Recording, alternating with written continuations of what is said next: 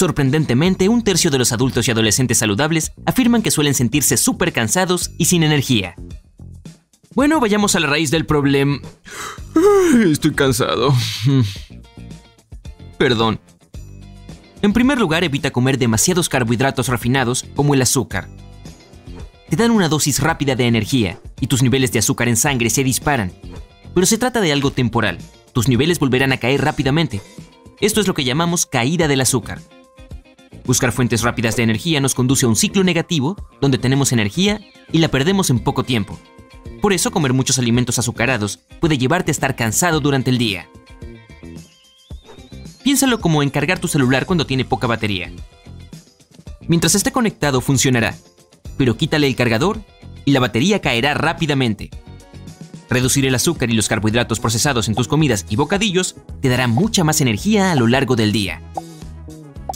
Y reemplazar los alimentos chocolatosos con vegetales hará que te sientas mucho más alerta. La comida tiene un enorme impacto en tus niveles de energía. Obtienes mucha energía a partir de las calorías. Si no consumes la cantidad necesaria, tu metabolismo se desacelerará para que puedas ahorrar la poca energía disponible.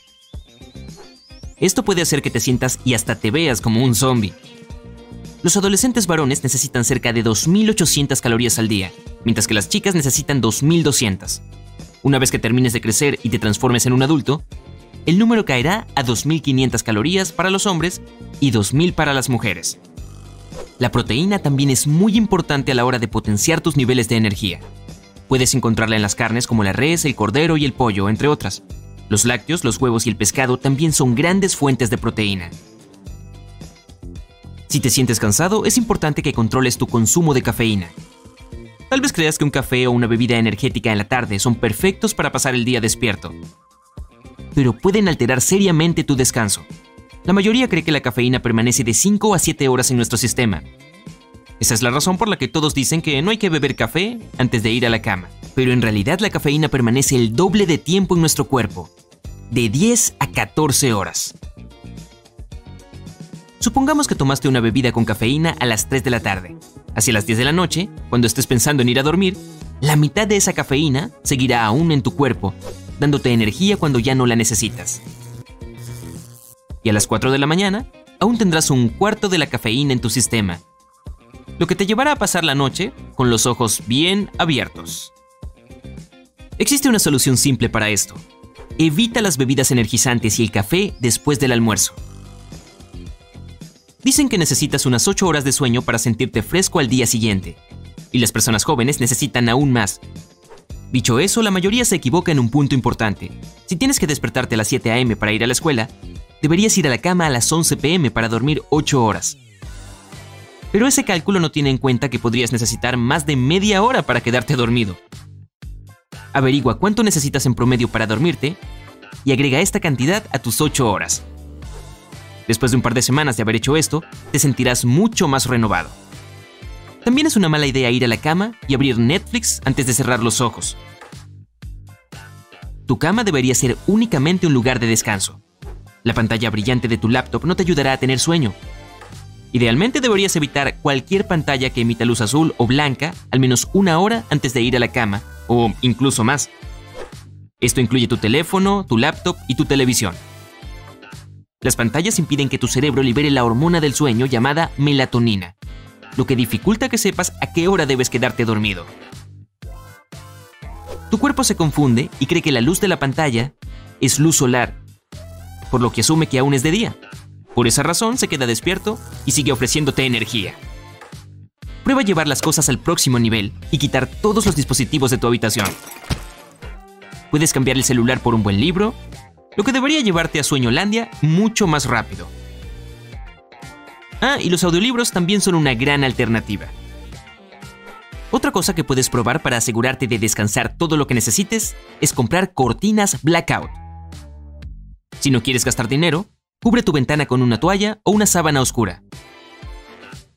Así, cuando la luz quiera entrar a tu cuarto en las primeras horas de la mañana, no te despertará y podrás seguir soñando con perritos o gatitos o lo que sea. Y el ejercicio es otra cosa súper importante para mantenernos con energía a lo largo del día. Y también nos ayuda a dormir. Tal vez creas que cuando regresas a la cama cansado después de la escuela o el trabajo, acostarte en el sofá podría ayudarte a recargar baterías. Pero por más que sea lo último que quieras hacer, intenta entrenar un poco. 15 minutos serán suficientes. Eso no quiere decir que debas ir al gimnasio todos los días. Prueba incorporar una caminata diaria a tu rutina. No hace falta que sea larga. Un paseo de media hora es más que suficiente. Existen tres maneras muy fáciles de ser un poco más activo durante el día. Camina en lugar de usar el auto para viajes cortos. Reemplaza el elevador por las escaleras. Y quédate parado en lugar de sentarte siempre que puedas. Si trabajas en una oficina o en casa, prueba a usar un escritorio de pie.